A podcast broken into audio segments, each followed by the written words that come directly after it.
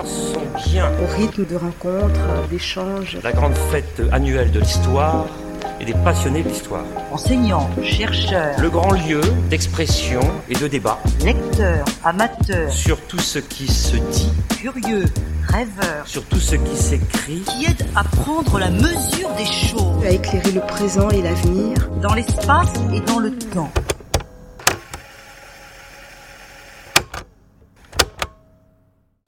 Je ne suis pas historienne. Et pourtant, pour moi, l'histoire est la matrice de la vie politique. On ne peut appréhender la société dans laquelle nous vivons, prendre des décisions de caractère politique qui s'imposent, sans référence à l'histoire. Pour ma part, je regrette que l'histoire ne soit pas plus présente dans l'éducation scolaire, ou en tout cas que son enseignement ne laisse pas plus de traces. En maintes occasions, l'histoire est bonne conseillère, si l'on sait en tirer les leçons. Cette histoire, ou plutôt le regard qu'on lui porte, est changeant, c'est vrai. Ainsi, les souvenirs que je conserve du Malais Isaac, de mon enfance, me paraissent bien différents de ce que j'entends aujourd'hui. Si les faits sont les mêmes, leur interprétation est souvent tout autre. Les travaux récents des historiens l'expliquent pour partie, mais aussi les idéologies sous-jacentes et le politiquement correct. Mais ce qui me frappe par ailleurs, c'est à quel point la mémoire collective de tel ou quel groupe de population reste marquée très longtemps, pendant plus que des décennies, on peut dire euh, pendant des siècles, par les événements qu'ont vécu leurs aïeux. Et je crois que les responsables politiques, les élus notamment, sont tenus de le prendre en compte. L'exemple pour moi est très frappant de ce genre de choses. Naturellement, les guerres de religion auxquelles on pense le plus. Et également les Chouans et la Vendée.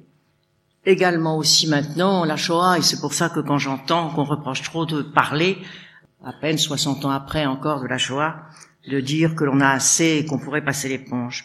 Mais simplement une petite anecdote, parce que je vous dirai beaucoup d'anecdotes, ce qui prend un peu de temps, je m'en excuse. C'est que très récemment, à propos des Chouans justement, je lisais un ouvrage très bien fait qui euh, a été fait dans les archives par un archiviste départemental, qui explique que pendant la guerre, la dernière guerre, il y a eu dans certains villages euh, 25 à 30 enfants juifs qui ont été cachés. Il ne s'est pas contenté de raconter les faits, il en a cherché un peu les motifs, les raisons. Pourquoi, pourquoi en Vendée? Pourquoi dans ce village, compte tenu de ce qu'est la marque de la Vendée, de la Vendée des Blancs, pas celle des Bleus? Eh bien, il en est résulté pour lui euh, l'idée qu'au fond, c'était une façon un peu récurrente, faisant partie de cette mémoire collective, qui faisait que comme c'était le pouvoir central qui pourchassait les juifs, c'était une façon de nier ce pouvoir central. Il pense aussi, et je crois que c'est une idée intéressante, euh, qu'au-delà de cette euh, attitude, il y avait aussi euh, la fête religieuse qui faisait que pour ces Vendéens très religieux, les Juifs étaient aussi le peuple de la Bible. J'aurais souhaité pouvoir être présente dès le début de cette rencontre pour entendre celles et ceux qui, depuis quelques jours, sont, exprimés à travers de nombreux débats et conférences. À dire vrai, en regardant la diversité et la richesse des manifestations prévues, il m'aurait été impossible de faire un choix. Pour les mêmes raisons, il me serait impossible d'en faire la synthèse, ni même de vous parler d'une façon originale qui n'a pas été traitée par une personnalité plus qualifiée que moi pour le faire. C'est pourquoi je n'ai pas souhaité cibler mon intervention sur un aspect plus particulier de l'histoire des femmes, mais vous faire part de quelques réflexions personnelles au regard de mes propres engagements et de mon expérience. J'avais un moment songé à imaginer ce que sera le destin des femmes dans les décennies à venir. Mais les changements, du moins les progrès qui nous paraissent souvent si lents en ce qui concerne la situation des femmes, vont en réalité si vite au regard des siècles, voire des millénaires écoulés, et de façon si peu cohérente que j'ai craint d'être amené à me laisser à trop d'imagination, ou au contraire de ne pas être suffisamment visionnaire, bref, de me tromper totalement. Je me bornerai en conséquence à parler des femmes, telles que je les vois aujourd'hui, dans le bonheur et le malheur, avec leurs espoirs et leurs déceptions, leurs conquêtes et les combats qu'il leur reste à mener. Si je n'ai ni le talent ni la science de celles qui se sont exprimées, j'ai par rapport à la plupart d'entre vous le privilège de l'âge, si l'on peut parler d'un privilège. Mais tout de même, c'est un privilège simplement parce que j'appartiens à une génération charnière dont la jeunesse a été fortement marquée par une éducation des traditions totalement différentes de celles qui ont marqué les générations qui nous sont succédées, et qu'en conséquence, je suis bien placé pour mesurer les différences. Née entre les deux guerres mondiales, j'appartiens donc à cette génération de femmes dont les mères, du moins euh, dont la classe moyenne, la petite bourgeoisie, n'avaient pour la plupart pas d'activité professionnelle. Elles étaient des femmes au foyer. À l'époque, les couples étaient stables, le divorce était très mal considéré. Les femmes mariées ne divorçaient pas et n'avaient pour la plupart aucune indépendance économique, même si elles avaient des ressources personnelles.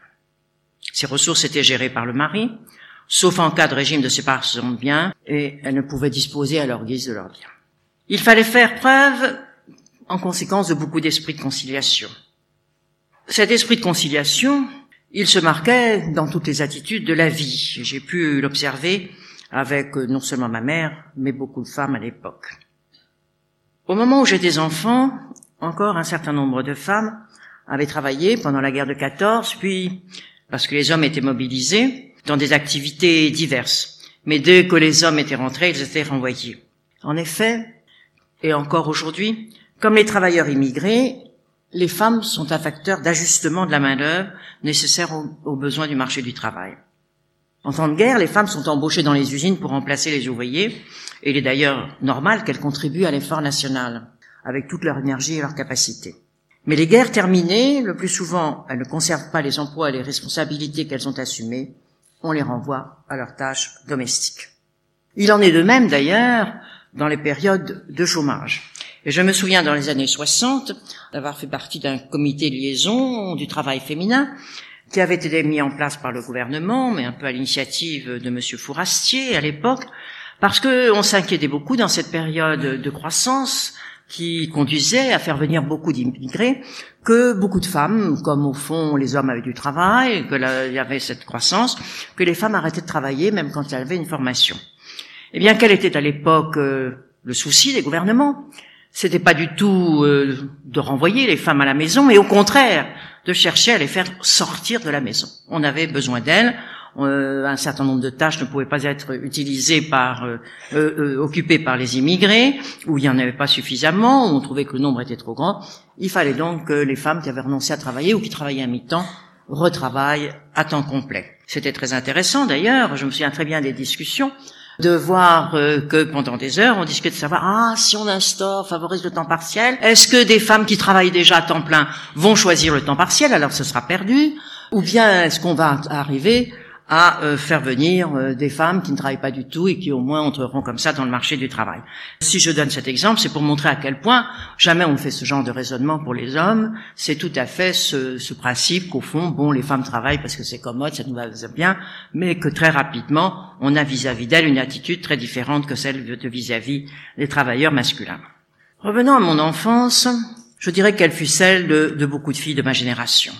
Ma mère était très belle, totalement soumise à un mari que je trouvais tyrannique vis-à-vis d'elle.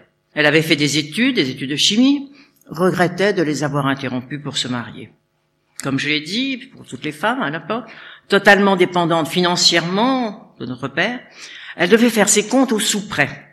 Loin d'être un détail, cet exemple est le symbole de sa dépendance. Nous redétions toujours, nous, ces trois filles, de l'avoir ainsi obligée à rendre des comptes, alors que pourtant mon père l'adorait mais pour lui, ça lui paraissait une chose tout à fait naturelle. Pourtant, comme je l'ai dit, elle comptait plus que tout dans sa vie, et il aurait fait n'importe quoi pour elle. Mais pour moi, il restait avec une image de quelqu'un qui, avant tout, essayait de peser sur les décisions de ma mère, sur ses pensées, sur, ses, sur euh, son activité et euh, surtout sur les liens qu'elle avait avec nous. Pour elle, il n'y avait pas de doute, elle nous a légué euh, l'idée qu'elle devrait, que nous devions avoir une formation qui nous permettrait d'exercer une profession intéressante et qui nous permettrait d'être indépendantes intellectuellement et financièrement.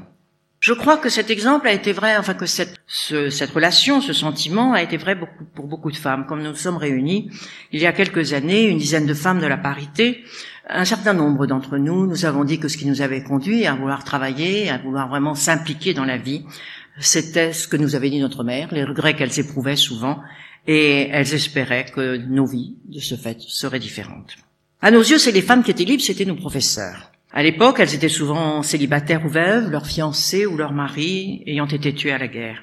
Mais il n'y avait pas, il n'y avait pas de mixité en classe, ça ne nous gênait pas, ça ne nous gênait pas du tout. La question à l'époque ne se posait même pas. Il faut dire que lorsque nous étions dans les classes terminales, les garçons venaient nous chercher à la sortie du lycée, ce qui suscitait d'ailleurs de grandes difficultés, car c'était déjà aller trop loin dans la mixité. En revanche, nous étions plus sensibles aux différences de programmes ou de disciplines qui étaient imposées aux filles et aux garçons. Les garçons étaient beaucoup plus libres que, euh, que nous, ils n'avaient pas à justifier de leur entrée et de leur sortie du lycée. Ils, avaient des programmes qui n'étaient pas les nôtres, et j'ai souvenir par exemple en première, il faut dire que c'était en 1942, euh, nous savions que les garçons pouvaient être dans les lycées de garçons, on étudiait Phèdre, qui nous intéressait beaucoup, mais la pièce était considérée comme beaucoup trop posée pour les filles, et euh, nous en étions privés. Je crois que nous avions étudié Athalie.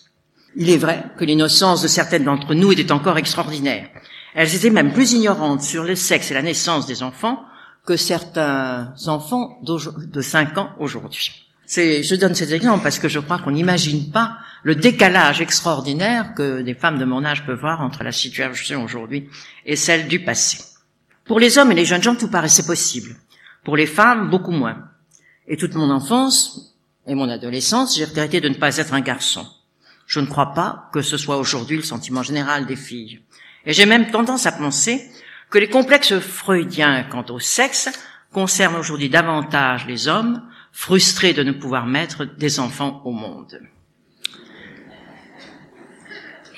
C'est de la définition du modèle féminin et de la place de la femme dans la société que dépend en fait l'organisation de nos sociétés vie sexuelle, relations parentales, équilibre du couple, garde des enfants, indépendance économique de la femme, comportement masculin à l'égard des femmes, violence conjugale ou sexuelle, ou dans la vie professionnelle, ne sont que quelques-uns des, domaines directement affectés par la condition de la femme et son évolution, son degré de dépendance aussi ou de liberté. Cela explique l'importance des débats que ces questions suscitent depuis des années et la passion que certains y mettent. Pour ma part, je n'hésite pas à dire combien je me sens concerné. Au-delà des dispositions juridiques, des problèmes de formation et d'éducation, des considérations politiques et économiques, c'est la vie de chacun qui est en cause, faite d'affectivité, de sentiments, de morale, d'affirmation de soi et du respect de l'autre. Point de convergence de données multiples et complexes qui résultent de l'évolution de la société autant qu'elle la provoque, ce problème de la place des femmes dans la société est aujourd'hui essentiel et grave. Je me réjouis particulièrement en conséquence que vous m'ayez donné l'occasion de s'exprimer dans le cadre scientifique des rendez-vous de l'histoire. Pour certains, ce problème serait dépassé. Les discriminations auraient disparu et l'égalité acquise. Ils en voient la preuve dans la présence effective de quelques femmes aux plus hautes responsabilités politiques, et c'est aux femmes qu'il appartiendrait désormais d'avancer sur des voies qui leur seraient largement ouvertes. Pourtant, à mon sens, il n'en est rien. Ce n'est pas quelques femmes, qui suffisent à modifier la situation, que ce soit d'ailleurs en France ou que ce soit dans beaucoup de pays développants où les problèmes sont similaires.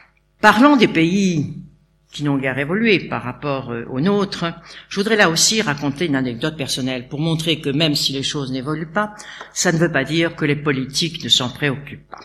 Je me trouvais en 1975 ou 1976 en visite, en visite officielle en Algérie comme ministre de la Santé. Monsieur Bouteflika était alors ministre des Affaires étrangères de ce pays.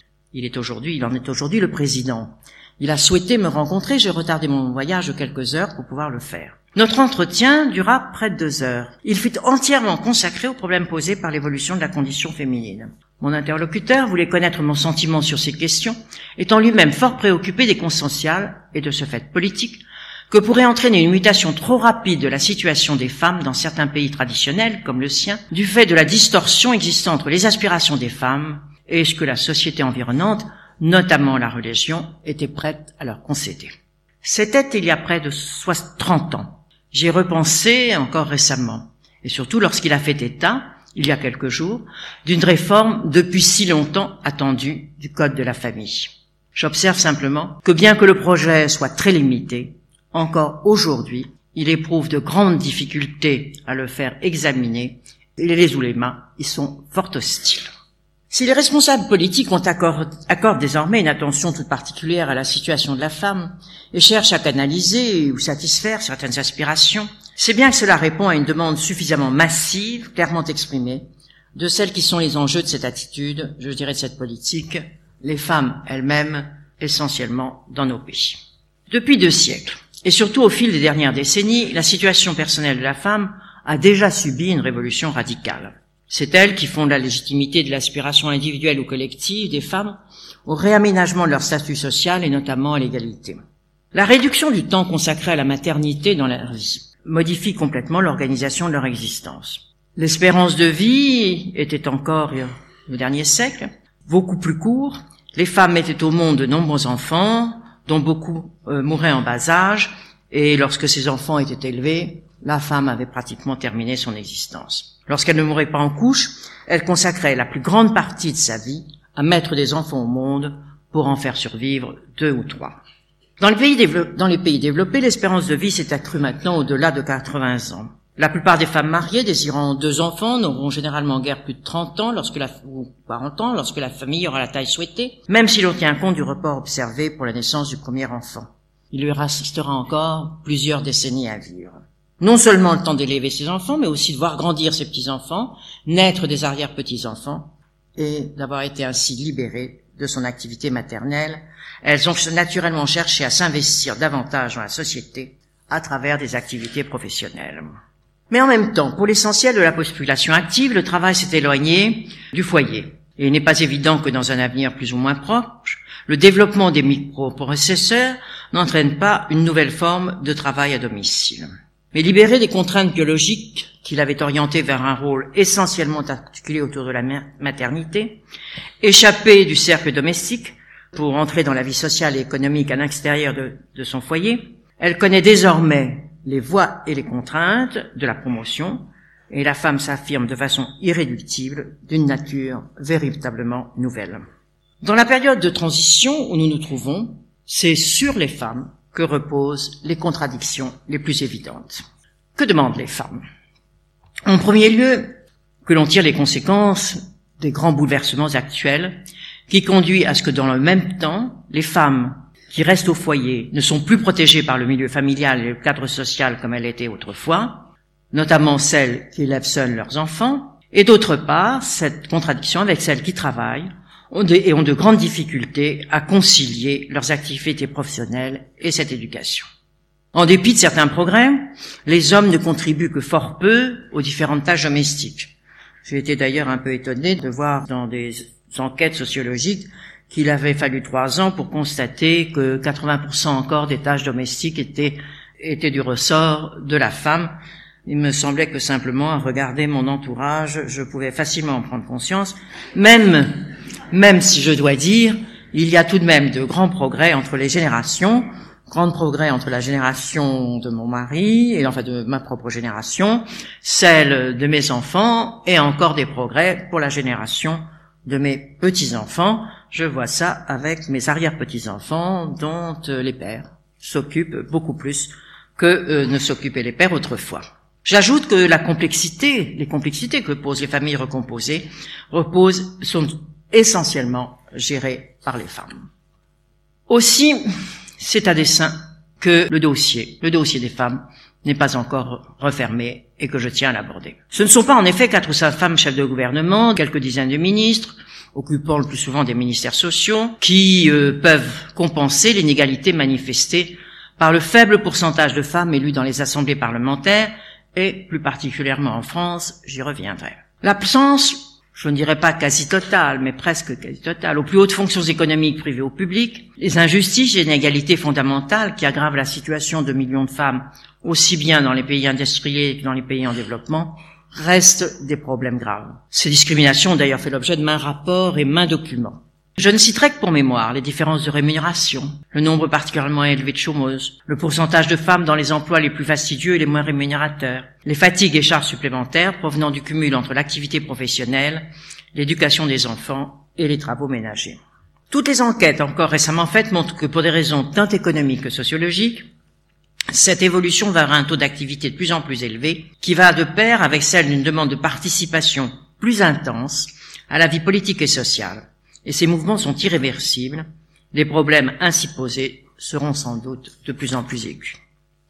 Il serait vain de croire que les aspirations ainsi exprimées par les femmes soient un luxe de pays riches. Si la situation des femmes des pays en développement est bien évidemment liée aux problèmes de développement en général, il ne faut pas croire que leurs problèmes spécifiques ne soient pas tout aussi importants, voire davantage. Insuffisamment protégées sur le plan patrimonial, lorsqu'elles travaillent au champ, nombreuses sont les femmes dans certains pays africains qui préfèrent abandonner leur milieu rural d'origine pour trouver une activité salariée qui leur apportera quelques ressources personnelles. Je tenais à évoquer la situation des pays en développement car par rapport à notre, elle est particulièrement difficile. En même temps, je dois dire que l'évolution d'une catégorie de femmes dans ces pays est extrêmement encourageante et que le mouvement va relativement extrêmement vite de les voir assumer de véritables responsabilités et de savoir s'exprimer comme elles le font dans toutes les conférences internationales. À cet égard, je voudrais souligner que dans toutes les conférences internationales des femmes, il y a une très grande solidarité entre les femmes des pays privilégiés que nous sommes et les femmes des pays en développement et que c'est extrêmement utile pour elles. À cette évolution, tout de même, il faut bien faire une grande exception. L'exception de tous les pays dans lesquels les montées des fondamentalismes et de tous les fondamentalismes représentent pour elles une grande régression et un grand danger, alors qu'il nous est très difficile d'intervenir en la matière. Devant ce tableau peuvent tergiverser ceux qui se sentent menacés par l'éruption des femmes, par leurs revendications à conduire les affaires, alors qu'eux-mêmes s'estiment beaucoup plus aptes à le faire. En effet, les femmes sont prêtes ou contraintes à jouer un rôle différent de celui que la tradition leur a signé, et il faut bien l'accepter. Je le dis et le redis, contrairement à ce qui paraît à certains, ces questions conservent toute leur importance. Même dans un monde secoué par les conflits plus ou moins localisés, même lorsque le chômage menace, et même dans un monde dont le tiers de la population a faim. Je dirais qu'au contraire, nous devons sans doute, dans une telle situation, être encore plus vigilantes et combatives. En réalité, dans les périodes les plus sombres de l'histoire, les femmes et les hommes continuent à vivre, à créer, à aimer, et c'est sans doute ce qui leur permet de supporter les événements. Bien des analyses ou des ouvrages de prospective alignent des chiffres, élaborent des schémas fondés sur des théories économiques ou des progrès technologiques pour décrire la société de demain. Ils ont parfois tendance, aujourd'hui, à oublier que nos sociétés, quelles qu'elles soient, sont constituées de femmes et d'hommes qui ont leur mot à dire et dont les aspirations seront sans doute toujours euh, tournées vers l'humanité. Il y a de grands risques à ne pas les prendre en compte et d'oublier que cette société, quelle qu'elle soit, sera constituée de femmes et d'hommes dont les aspirations ne seront sans doute plus ce qu'elles sont aujourd'hui, mais que les prévisions qui font abstraction des réalités humaines seront souvent erronées. À bien des égards, la situation des femmes en France est quelque peu paradoxale.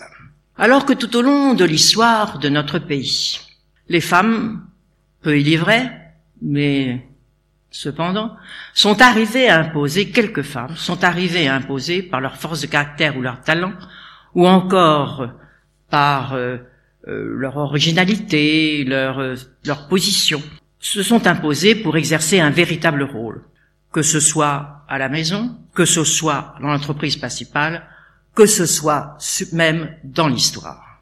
À l'exception de la période révolutionnaire, ce n'est que très tardivement, en comparaison avec la plupart des autres pays démocratiques, que pourtant leurs droits ont été juridiquement reconnus. Il a fallu attendre bien longtemps. Il a fallu attendre les années 1960 pour que le Code civil de 1804, Code Napoléon, soit enfin mis en pièces. En effet, ce Code Napoléon était inspiré, ce qui n'était pas le cas du texte révolutionnaire qui leur avait donné l'égalité des droits et même la possibilité de voter s'il y avait eu euh, des, élections. Ce, ce, Code Napoléon a été extraordinairement rigoureux à l'encontre des femmes. Sans doute, et même sûrement traduisait-il les idées que l'empereur se faisait de la relation entre les deux sexes. Dans les années 60, à l'initiative de Jean Foyer, plutôt vers la, fin des années 60, enfin, les réformes de l'ensemble du Code de la famille et des relations euh, de, tout ce qui concernait le statut personnel des femmes a été totalement modifié.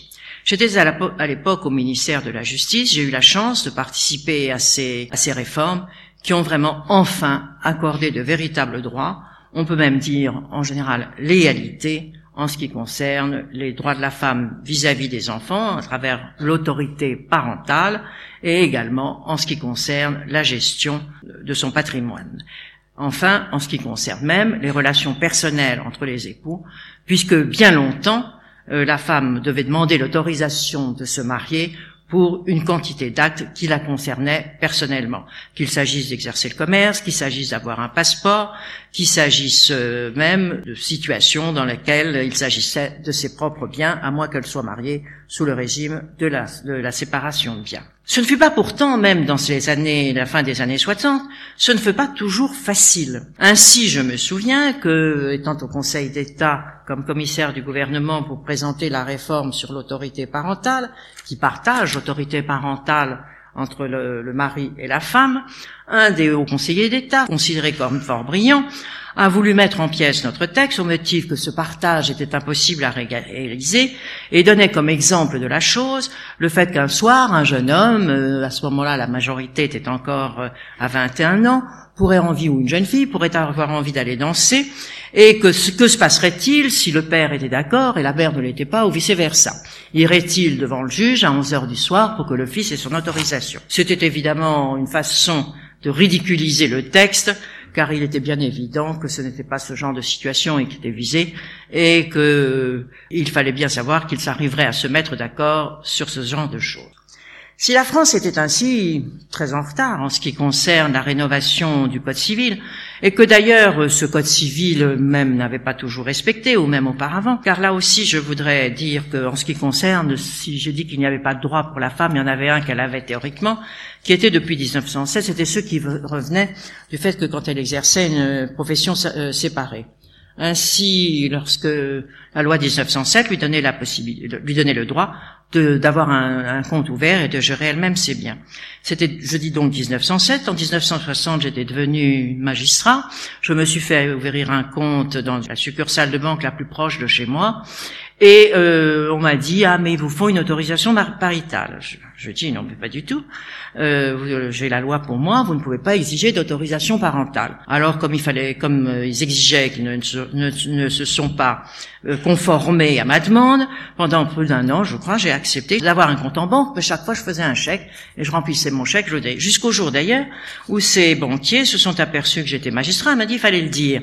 Alors j'ai dit la loi est la même pour tous. La loi est la même pour tous. Il était contraint et je n'ai pas voulu céder. Simplement aujourd'hui, j'espère que maintenant vous appliquerez réellement la loi. C'est pour dire à quel point il est difficile, c'est un exemple, et j'en ai eu beaucoup au cours de mon existence, à quel point il est difficile pour les femmes d'obtenir, elles le savent toutes d'ailleurs, combien l'égalité est en principe dans tous les domaines. Aujourd'hui, toute discrimination est en principe interdite, qu'il s'agisse euh, du travail, qu'il s'agisse des relations avec les enfants, qu'il s'agisse euh, de euh, du vote, qu'il s'agisse de toutes les situations dans lesquelles on se trouve, euh, en dépit de directives euh, européennes qui ont été introduites dans la législation française dans les années 70 et qui sont très rigoureuses en matière de discrimination dans le travail, qu'il s'agisse de, de, recrutement, qu'il s'agisse des rémunérations, qu'il s'agisse des, des promotions, on sait très bien qu'il reste énormément de discrimination et que cette égalité reste très souvent une égalité de principe beaucoup plus qu'une égalité euh, réelle. On est encore euh, très souvent sur le plan des principes et non pas euh, du fait et les femmes se trouvent encore même en dépit de cette pression très forte et la possibilité même d'aller devant la juridiction, euh, d'intervenir devant la Cour de Luxembourg, qui a eu une jurisprudence très rigoureuse en la matière, mais ce sont toujours des choses très lourdes, difficiles à prouver, et euh, je crois que ce n'est pas seulement le cas de la France, d'ailleurs là je parlais de la France, mais ce n'est pas seulement le cas de la France, dans l'Europe euh, en général, en ce qui concerne les salaires, il y a encore des différences d'environ 15% entre les salaires des femmes et celles du mari à euh, tâche euh, à tâche égale. Et en ce qui concerne le chômage, on voit bien aussi que les différences sont encore euh, plus proches. J'ai parlé des discriminations. S'il y a des discriminations en France, discriminations, comme je l'ai dit, qui pour dans ces domaines sont très largement partagées par beaucoup de nos voisins, Et sans doute, nous n'avons pas encore beaucoup d'éléments d'information, mais sans doute encore davantage, peut-être encore davantage dans les pays d'Europe centrale de l'Est qui viennent de nous rejoindre au sein de l'Union européenne. Mais il y a un domaine dans lequel la situation de la France reste particulièrement discriminatoire, et vous le, nous le savons toutes, c'est euh, la question de la présence des femmes dans la vie politique. Comment l'expliquer? Tout d'abord, certainement, euh, du fait que, contrairement à la plupart des femmes dans les pays démocratiques, les femmes n'ont voté que très tardivement en France. Euh, certaines, je crois que c'est euh, en Australie ou en Nouvelle-Zélande que les femmes ont voté le plus tôt, déjà avant la guerre de 14, puis dans la période pendant la guerre de 14 et dans la période qui a séparé les deux guerres, progressivement le droit de vote a été instauré dans tous les pays démocratiques. Euh, il y a eu de nombreuses propositions en France, de nombreuses propositions et même des textes votés, euh, votés à la Chambre des députés, puisqu'à l'époque l'Assemblée nationale s'appelait la Chambre des députés. Les textes ont toujours été retoqués par le Sénat, prenant, prenant comme prétexte, comme raison que les femmes euh, d'abord n'avaient pas la maturité suffisante, ou bien qu'elles voteraient comme leur mari, donc que c'était sans intérêt ou enfin, euh, ou enfin que le poids de l'Église était tel sur elle qu'elle risquait de renverser la République, parce que c'est ce qu'on nous aurait fait croire. Bref, le texte n'a jamais voté, et il a fallu attendre tout d'abord euh, le programme euh, du Conseil national de la résistance, puis ensuite les, les, engagements pris à Alger par le général de Gaulle pendant le gouvernement provisoire, pour qu'il y ait une promesse que dès que la France serait libérée, dès la première, dès la mise en place de l'Assemblée nationale, il serait appelé à admettre les femmes, à leur donner euh, le droit de vote. C'est bien ce qui a été fait. On ne voit pas d'ailleurs comment, après le nombre de femmes qui avaient été dans la résistance, certaines étant euh, s'étant courageusement battues, même dans les forces françaises libres, euh, certaines étant déportées, d'autres fusillées, il aurait été encore possible de tenir sur une position aussi conservatrice et même tout à fait rétrograde. Les femmes ont donc été admises à voter, mais il reste donc tardivement, et on peut penser que ça a pesé euh, sur euh, le temps que les femmes ont mis à s'éveiller à la vie politique, même si certaines étaient déjà très politisées. Mais ce que l'on constate, c'est que ce mouvement, cette euh, possibilité pour les femmes de voter n'a pas eu de conséquences sur leur possibilité, qui était simultanée, de devenir des, des élus. Élus dans les conseils municipaux ou dans les conseils généraux, élus non plus, ni à l'Assemblée nationale, ni au Sénat, un peu plus, je dirais qu'il y en a eu un peu plus dans les conseils municipaux et les, et les régionales, mais tout de même c'est resté pendant très longtemps euh, extrêmement minoré. Ainsi, on peut dire que dans les années 70, euh, il y avait euh, moins de femmes à l'Assemblée nationale qu'il y en avait juste après la première assemblée mise en place en 1946, et que c'était à dire autour de 6%. C'est dans ces conditions d'ailleurs que s'est posé pour notamment euh, à l'initiative de certaines associations, je pense à que choisir, mais à d'autres, d'essayer de, faire pression pour que euh, on essaye de modifier la situation qui devenait tout à fait ridicule, même par rapport aux autres pays. Nous pouvions faire les comparaisons, puisque siégeant au Parlement européen, où il y avait davantage de femmes, même françaises, dans cette enceinte, sans doute parce que c'était moins revendiqué, que c'était loin, alors euh, les hommes étaient moins fanats pour y aller. En tout cas, le pourcentage des femmes y était nettement plus important, et je dirais d'ailleurs, pour y être resté 13 ans, qu'elles y étaient infiniment plus assidues et euh, très très intéressées, très très très engagées dans le parcours euh, européen. Euh, elles espèrent beaucoup de l'Europe. D'ailleurs, elles ont raison. L'Europe leur a beaucoup apporté, notamment, je me réfère à ces directives qui ont beaucoup fait pour empêcher les discriminations et qui continuent d'ailleurs à leur assurer tout de même certaines des garanties que le droit national ne leur apportait pas. Mais c'est au Parlement européen qu'est venue l'idée, à l'initiative de la Commission de Bruxelles et du Parlement européen, de signer une charte, la charte d'Athènes, pour réclamer euh, la parité, ce qui a lancé davantage euh, la question, euh, même si en France même c'est resté peu connu et qu'heureusement que l'idée a été relayée. Et puis il y a eu l'affaire des jupettes. Euh, l'affaire des jupettes, vous la connaissez toutes, vous en souvenez, c'est un certain nombre de femmes du jour au lendemain qui avaient été nombreuses à entrer dans le gouvernement et puis qui du jour au lendemain se retrouvent sans ministère. Elles vont un jour sur un plateau de télévision, elles se retrouvent euh, entre elles avec d'autres femmes et euh, elles évoquent cette question de la, les difficultés pour les femmes d'être élues et certaines d'entre elles décident de former un groupe, nous étions dix, un groupe pour la parité en disant ça suffit, maintenant on ne peut pas continuer comme ça, la France est ridicule, en plus on a besoin des femmes dans la vie politique. Et nous nous sommes réunis pendant plusieurs mois, cinq de la majorité, cinq de l'opposition, toutes euh, anciens ministres ou ministres encore à l'époque, et pour réfléchir, pour réfléchir à ce qu'on pouvait faire. Et nous avons rédigé un, un manifeste pour la parité qui a été publié à l'Express au moment où il avait juste avant les élections législatives de 1996 et fait, prendre aux partis politiques l'engagement de voter la parité. Il y avait eu une tentative, une tentative de, voter, d'adopter des quotas pour les élections, qui était un texte beaucoup plus modéré, en fait, peut-être plus équilibré, diraient certains, mais euh, le Conseil constitutionnel l'avait refusé, l'avait censuré en 1982 comme contraire à l'égalité. De ce fait, euh, on ne savait plus très bien comment s'en sortir, et la seule solution a été de modifier la Constitution après que euh, la modification de la Constitution, qui a été cette fois validée par, euh, qui, a, qui, a, été optée, la loi qui a été votée pour la parité en 2000 a été acceptée. Cela dit, cela dit, c'est pas encore le Pérou, comme je dirais. C'est-à-dire que les choses n'ont pas été sensiblement changées. Oui, dans les municipalités, oui, dans les conseils régionaux, euh, enfin d'une certaine d'une certaine façon, encore insuffisante. Mais en ce qui concerne les élections législatives, il n'y a eu aucun. Les, partis ont préféré payer des amendes qui étaient prévues plutôt que de prévoir un équilibre dans les candidatures.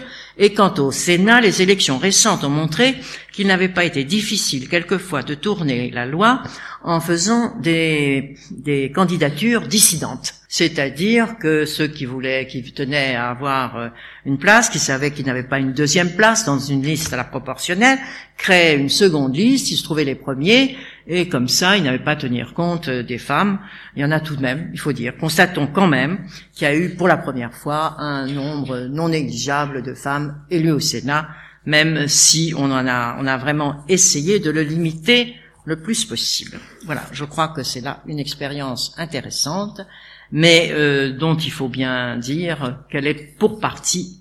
On peut se demander aussi pourquoi, pourquoi, euh, pourquoi si peu de femmes dans la vie, dans la vie politique. Et si peu de femmes dans la vie politique, c'est une question euh, dont j'ai discuté aussi au Parlement européen, puisque nous étions un certain nombre de, parlementaires de tous les pays, et euh, nous avons nous avons constaté euh, ensemble en discutant qu'en réalité, euh, si les difficultés pour les femmes étaient dans certains secteurs toujours difficiles, mais que si la, dans les pays scandinaves, par exemple, ou les, Pays-Bas, ou dans un certain nombre de, de, pays, la vie, l'accès à la vie politique était beaucoup plus facile qu'en France, il semblait bien qu'il y avait encore moins de femmes dans la, euh, je dirais, les, les, postes de responsabilité de caractère économique dans les grandes entreprises qu'il n'y en avait en France.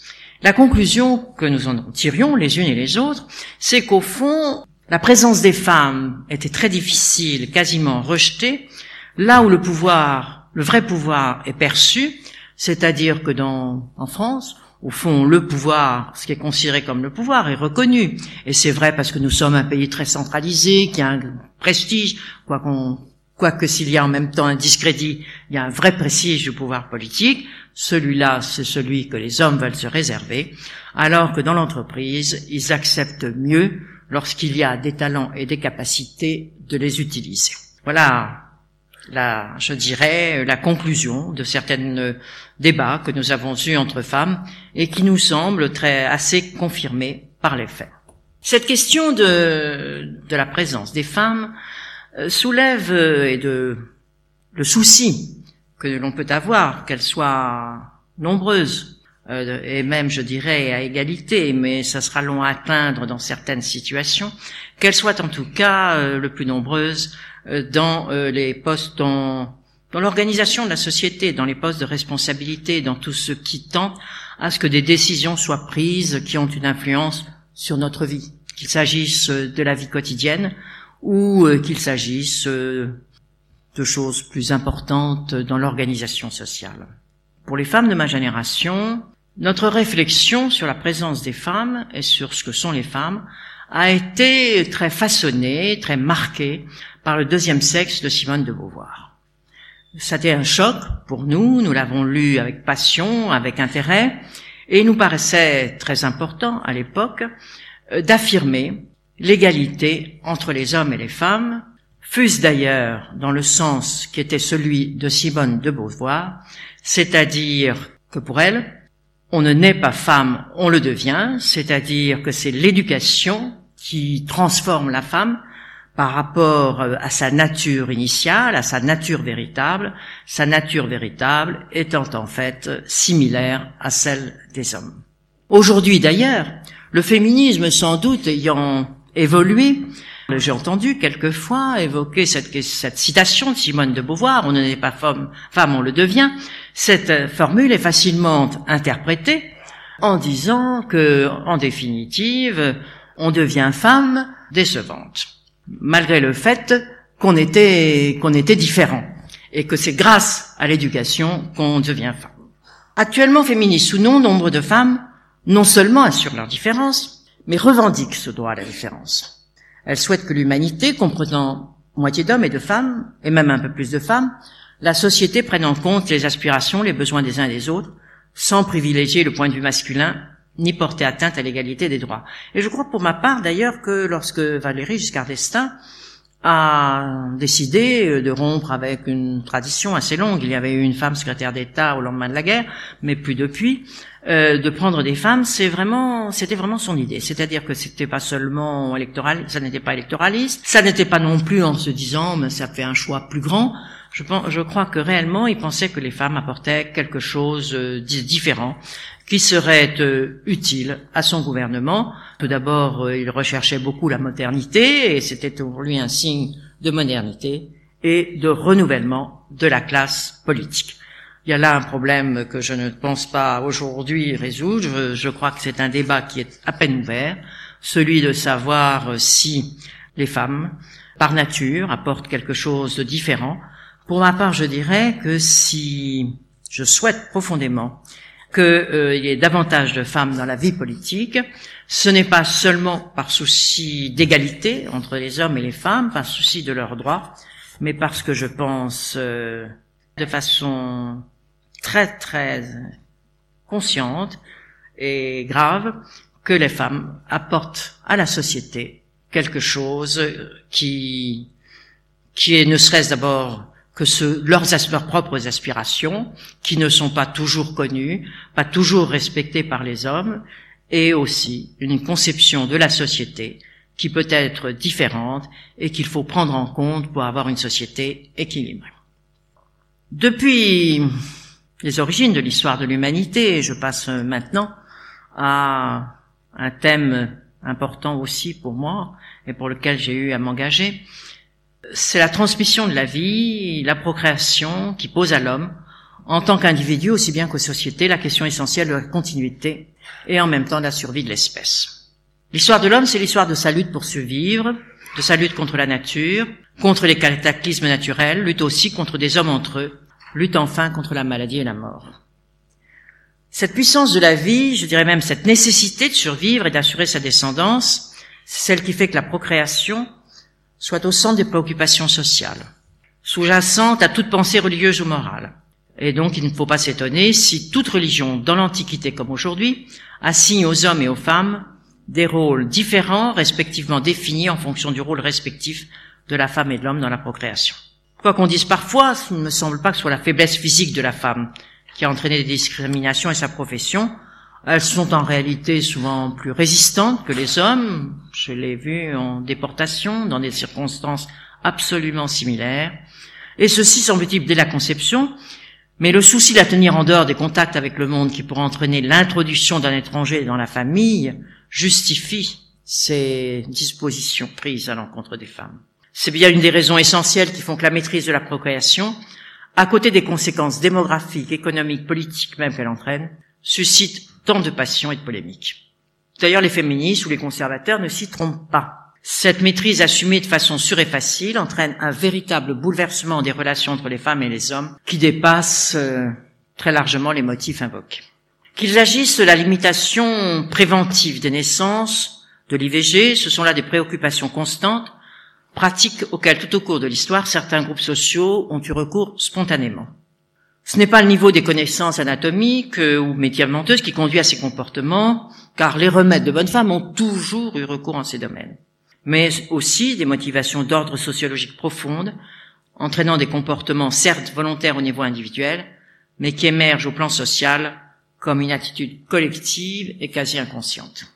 L'emprise religieuse, le mythe de la puissance virile symbolisé par le nombre d'enfants, la richesse que représente l'enfant, surtout le mâle, constitue une barrière puissante contre ces pratiques, surtout lorsque la multiplicité des naissances est compensée par une forte mortalité infantile.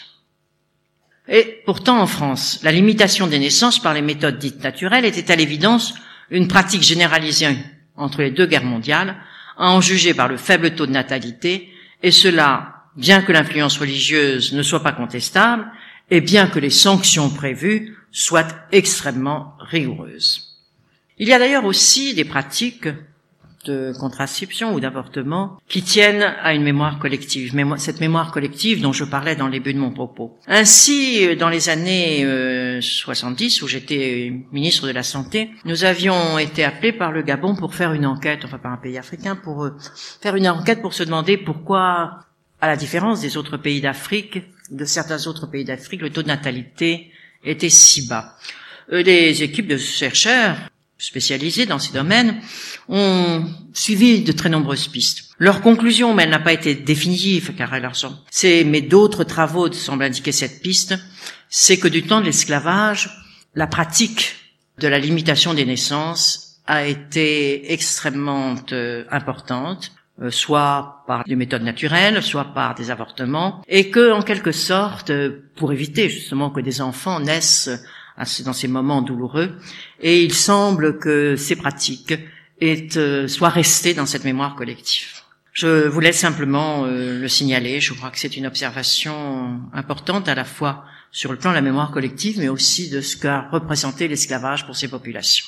Il n'est pas utile par ailleurs que je m'étende sur l'opposition absolue des autorités, de certaines autorités religieuses, la plupart à toute méthode de limitation des naissances au nom du droit à la vie.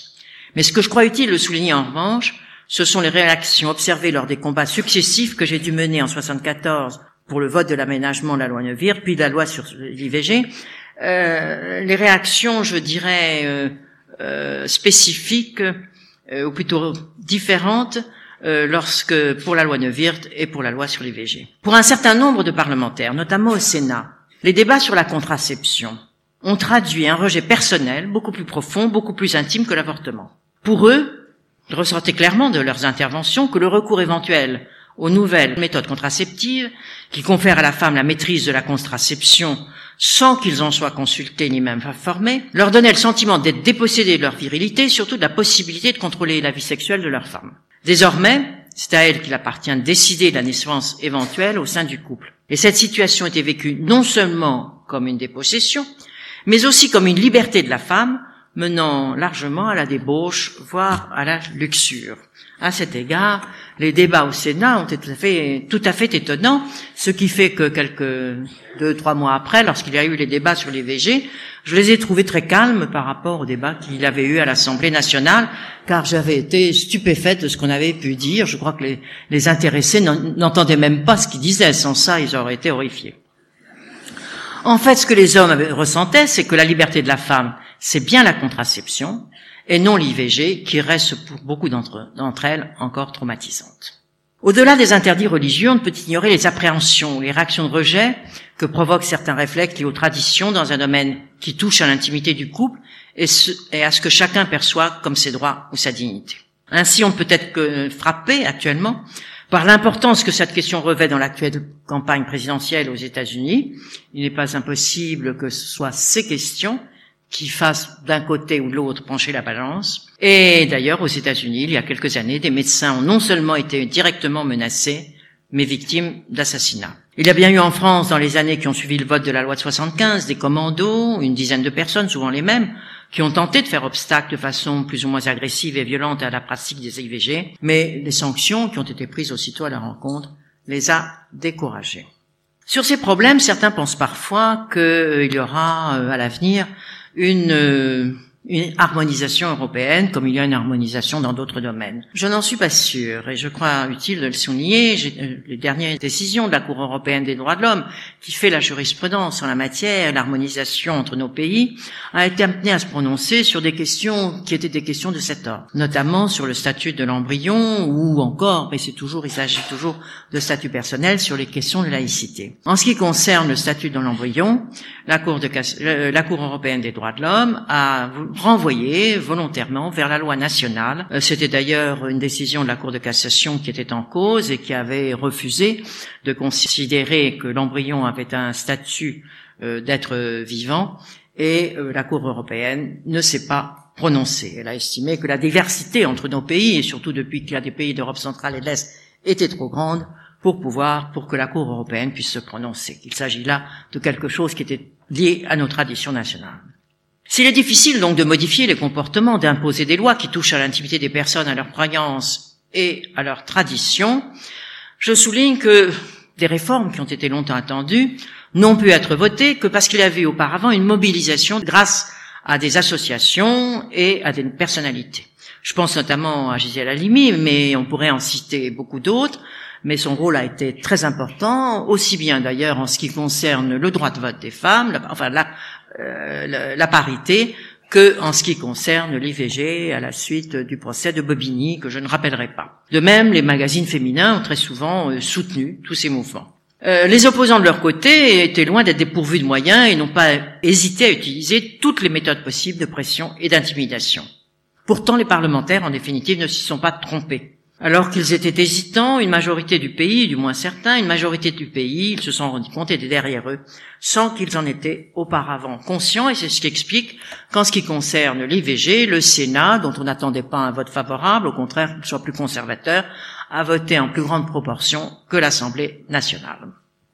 Toujours pour rester dans ce domaine, je dirais qu'il est loin d'être clos, même en France, et qu'il reste à faire preuve de vigilance, ainsi, en dépit justement de cette attention portée aux médecins euh, à l'application des lois en vigueur en ce qui concerne la protection des femmes et notamment des adolescentes, d'une part contre les violences exercées dans la famille, d'autre part contre les excisions, il en reste encore qui sont beaucoup pratiquées et euh, on ne peut que s'inquiéter de voir qu'avec euh, le poids de la tradition, le poids aussi de la religion, ces violences de toutes sortes, j'ai parlé de l'excision, mais ce sont aussi les phénomènes de viol, de tourmente et autres, euh, sont aujourd'hui en train de simplifier. Après avoir récemment passé quelques jours en Chine, et après aussi, maintenant vous avoir parlé des violences et de certaines régressions, et surtout de ce qui fait qu'il est si difficile de toucher aux mœurs, je donnerai un exemple tout à fait inverse de la difficulté, certes, mais dans un autre, le sens inverse. Difficulté en Chine. La Chine, très angoissée par euh, son milliard 400 euh, millions d'habitants, cherche, elle, à réduire totalement le taux de natalité par des mesures extrêmement contraignantes. Elles sont prises depuis des années pour limiter les naissances et sous peine de sanctions ou de séparation, des, notamment la séparation des époux, vous n'avez droit théoriquement qu'à un enfant, éventuellement, si vous êtes un personnage élevé, l'exception pour deux enfants si le premier était une fille. Un garçon étant toujours par tradition préféré à la fille. C'est en effet à lui qu'il revient de célébrer le culte des ancêtres à la mort de ses parents. Récemment encore, beaucoup de filles étaient supprimées ou abandonnées à la naissance. Désormais, comme le sexe de l'enfant est connu avant la naissance, très facilement euh, par les échographies, par les amniosynthèses. Euh, les femmes y recourent et elles se font avorter avant même, avant la naissance, ce qui fait d'ailleurs qu'elles le font en si grand nombre pour ne pas avoir à supprimer leur enfant que les autorités s'inquiètent car d'ici deux ou trois décennies, l'élimination des filles se fera tellement sentir que l'on craint que 40 à 50 millions d'hommes ne soient plus en mesure de trouver d'épouses. En attendant cette situation qui les inquiète, heureusement d'ailleurs, au-delà de ce problème, dans cette Chine dynamique, entreprenante, où le libéralisme économique est quasi flamboyant, Alors que le totalitarisme pourtant n'a pas disparu, on l'a vu ces jours-ci, euh, en voyant des articles sur tous ceux qui sont encore euh, poursuivis et détenus pour euh, des atteintes à l'opinion, celles, les atteintes qui sont portées à la liberté de procréer sont pour les Chinois particulièrement douloureuses. Et on peut se demander s'ils accepteront longtemps de voir ainsi l'État s'approprier leur vie affective et sexuelle. Il faut bien dire que cette nécessité d'abandon finit par poser, même quand on reste que quelques jours, de gros problèmes. Je suis entrée dans un restaurant qui était celui de l'hôtel, où il y avait en même temps d'ailleurs tout un groupe de, parents qui étaient venus chercher des enfants adoptés. C'était la grande joie, c'était extraordinaire. L'hôtel, qui était un grand hôtel, ne parlait que de ça. Mais en entrant au restaurant, il y avait une femme avec un bébé dans les bras qui manifestement était né dans la journée ou la veille, avec sans doute sa propre mère. Et j'ai eu vraiment le sentiment, l'amie qui était avec moi aussi d'ailleurs, qu'elle nous tendait ce bébé pour qu'on le prenne, car elle ne pouvait pas le garder. J'ai voulu aussi dire que s'il y a des excès et des contraintes, celle qui vous oblige, dans n'importe quelle condition, à avoir un enfant est terrible, mais que sans doute celle qui vous oblige à le supprimer est encore pire.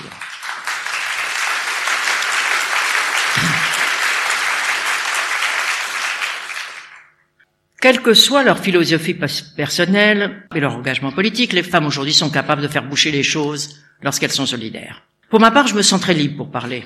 Je n'attends plus rien, j'ai été comblé. J'ai des scrupules parfois à parler de discrimination et des difficultés auxquelles se heurtent les femmes, puisque pour ma part, je n'ai été ministre que parce que j'étais une femme, c'était le choix du prince. Il voulait une femme au gouvernement, j'étais même pas dans la politique, j'étais magistrat. Et euh, qu'à d'autres occasions, le fait d'être une femme m'a également favorisé, même si je dois dire, dans le début de ma carrière, euh, j'avais eu tout de même beaucoup de rebuffades.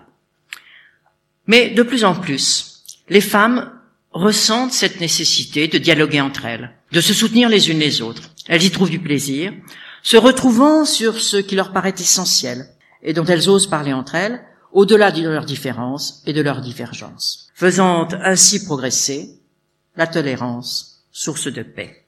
Voilà ce que je souhaite pour les femmes, voilà pourquoi je me sens bien avec elles, et je les remercie toutes.